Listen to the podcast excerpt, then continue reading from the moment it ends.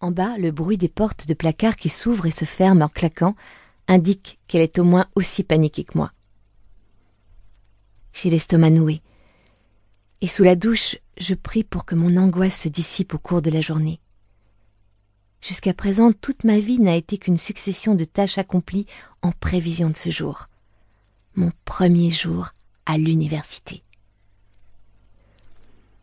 J'ai passé ces dernières années à anticiper ce jour avec nervosité. J'ai passé mes week-ends à étudier et à m'y préparer alors que mes copains sortaient, buvaient et faisaient toutes les choses que font les adolescents pour s'attirer des ennuis. Pas moi. Moi, j'étais la fille qui passait ses soirées à étudier, assise en tailleur sur le sol du salon, pendant que sa mère papotait et regardait des heures durant des programmes de téléachat dans l'espoir de trouver des nouveautés pour améliorer son look. Le jour où ma lettre d'admission à l'université de Washington Central est arrivée, j'étais au comble de l'excitation. Et ma mère a pleuré de joie pendant des heures. Je dois admettre que j'étais fière de voir que tous mes efforts avaient finalement porté leurs fruits. J'ai obtenu la seule université pour laquelle j'avais postulé, et du fait de nos maigres revenus, j'ai eu une bourse suffisante pour n'avoir à demander qu'un prêt étudiant minimum. En entrant dans la douche, mon corps évacue une partie de sa tension. Je reste là, debout sous le jet d'eau chaude, essayant de calmer mes nerfs. Mais non, c'est tout le contraire, je suis tellement inquiète que quand je me décide enfin à me laver, il me reste tout juste assez d'eau chaude pour me donner un coup de rasoir rapide sur les jambes. Au moment où je m'enveloppe dans une serviette, ma mère m'appelle encore une fois. Aujourd'hui, elle ne maîtrise pas sa nervosité. Je calcule que j'ai une petite marge de manœuvre et je prends le temps de me sécher les cheveux. Je sais qu'elle a le trac pour mon premier jour, mais j'ai tout planifié heure par heure depuis des mois. Nous ne pouvons pas être deux à bout nerfs, et le meilleur moyen pour moi de l'éviter, c'est de suivre mon plan à la lettre. Les mains tremblantes, je me bagarre avec la fermeture éclair de ma robe. Je n'aime pas cette tenue, mais ma mère a insisté pour que je la porte je finis par triompher de la fermeture et sors mon pull préféré du fond de mon placard. Une fois habillée, je me sens un peu moins nerveuse, jusqu'à ce que je remarque un petit trou sur la manche de mon pull. Je le jette sur le lit et enfile mes chaussures, car chaque seconde qui passe fait grimper l'impatience de ma mère. Mon petit ami Noah va bientôt arriver pour nous accompagner. Il aura dix-huit ans dans quelques mois. Un an de moins que moi. Il est brillant a toujours comme moi les meilleures notes, ce qui me ravit, et il a l'intention de me rejoindre à WCU l'an prochain.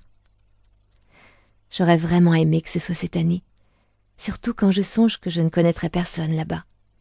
Mais je suis contente. Il a promis de venir me rendre visite le plus souvent possible. Il n'y a plus qu'à espérer que ma colloque soit sympa. C'est tout ce que je demande, et c'est la seule chose que je ne peux pas prévoir.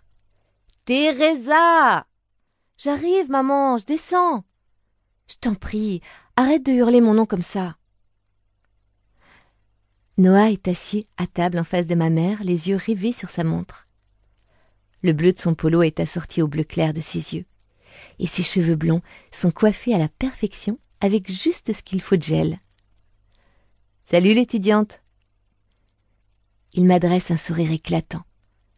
Il se lève, me prend dans ses bras et je bloque ma respiration au moment où je sens son eau de Cologne. Ouais. Parfois, il lui arrive d'en abuser un peu. Salut. Je lui renvoie un sourire tout aussi lumineux, essayant de cacher ma nervosité. Puis j'attache mes cheveux ébouriffés en une queue de cheval maladroite.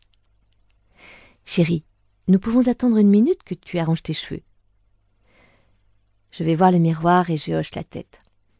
Maman a raison. Je dois être bien coiffée aujourd'hui. Et bien sûr, elle n'a pas manqué de me le faire remarquer. C'est vrai, j'aurais dû boucler mes cheveux comme elle aime, en guise de petit cadeau de départ. Je vais porter tes bagages dans la voiture, propose Noah en tendant sa main ouverte à ma mère pour qu'elle y dépose les clés. Il me pose un petit baiser rapide sur la joue et sort de la maison, les valises à la main, suivi de ma mère.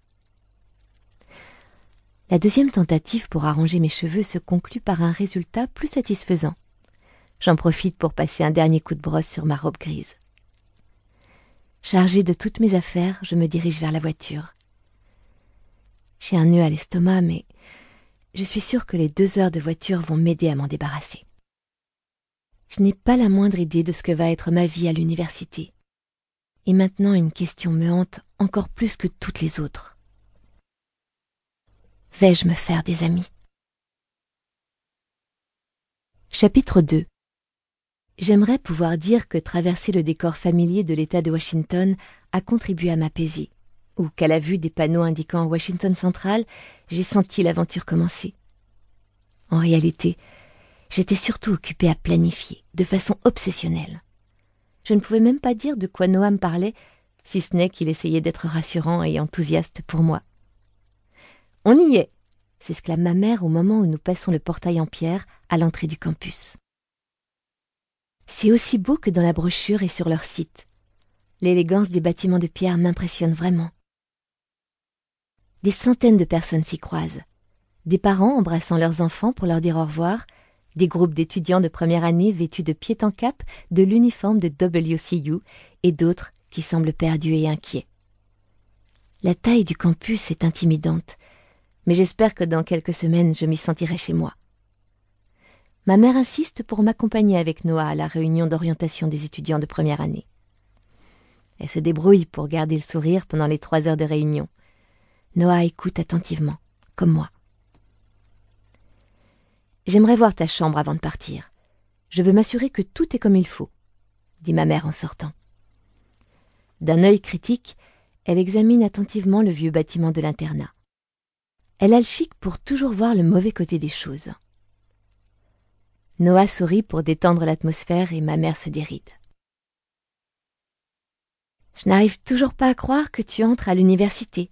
Ma fille unique étudiante va vivre toute seule. Je n'arrive pas à y croire, gémit-elle en se tamponnant les yeux, attentive toutefois à ne pas abîmer son maquillage. Nous nous frayons un chemin dans le couloir suivi de Noah qui portait mes valises. C'est en B22, et nous sommes dans le hall C. Heureusement, j'aperçois un grand B peint sur le mur et l'indique à ma mère qui se dirigeait du côté opposé. Je me félicite de n'avoir pris que quelques vêtements, une couverture et certains de mes livres préférés. Comme ça, Noah n'a pas trop de choses à porter et j'aurai vite fait de ranger mes affaires. B22, souffle ma mère. Ces talons, ridiculement hauts, ne sont vraiment pas faits pour marcher. Au bout d'un couloir qui n'en finit pas, je glisse la clé dans la serrure d'une vieille porte en bois qui s'ouvre en grinçant. Ma mère pousse un cri. La chambre est petite, il y a deux lits minuscules et deux bureaux. Au bout d'une minute, je découvre la cause de la stupéfaction de ma mère.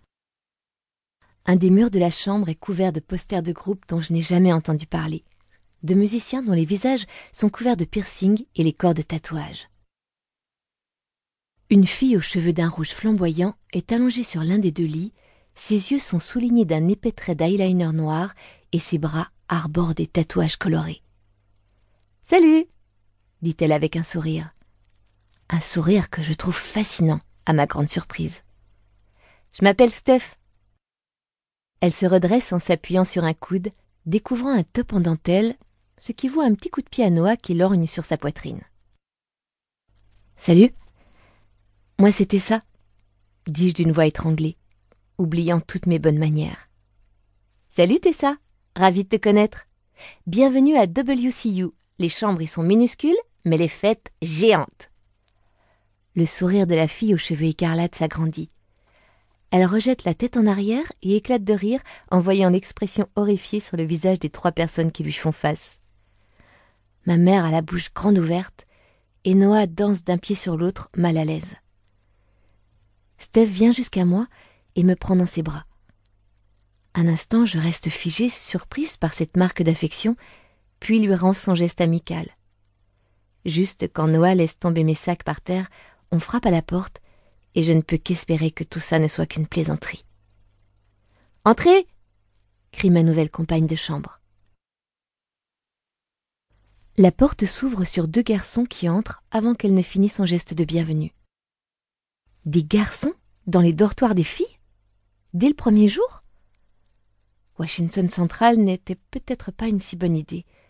Ou peut-être aurais-je dû trouver un moyen de sélectionner ma colocataire.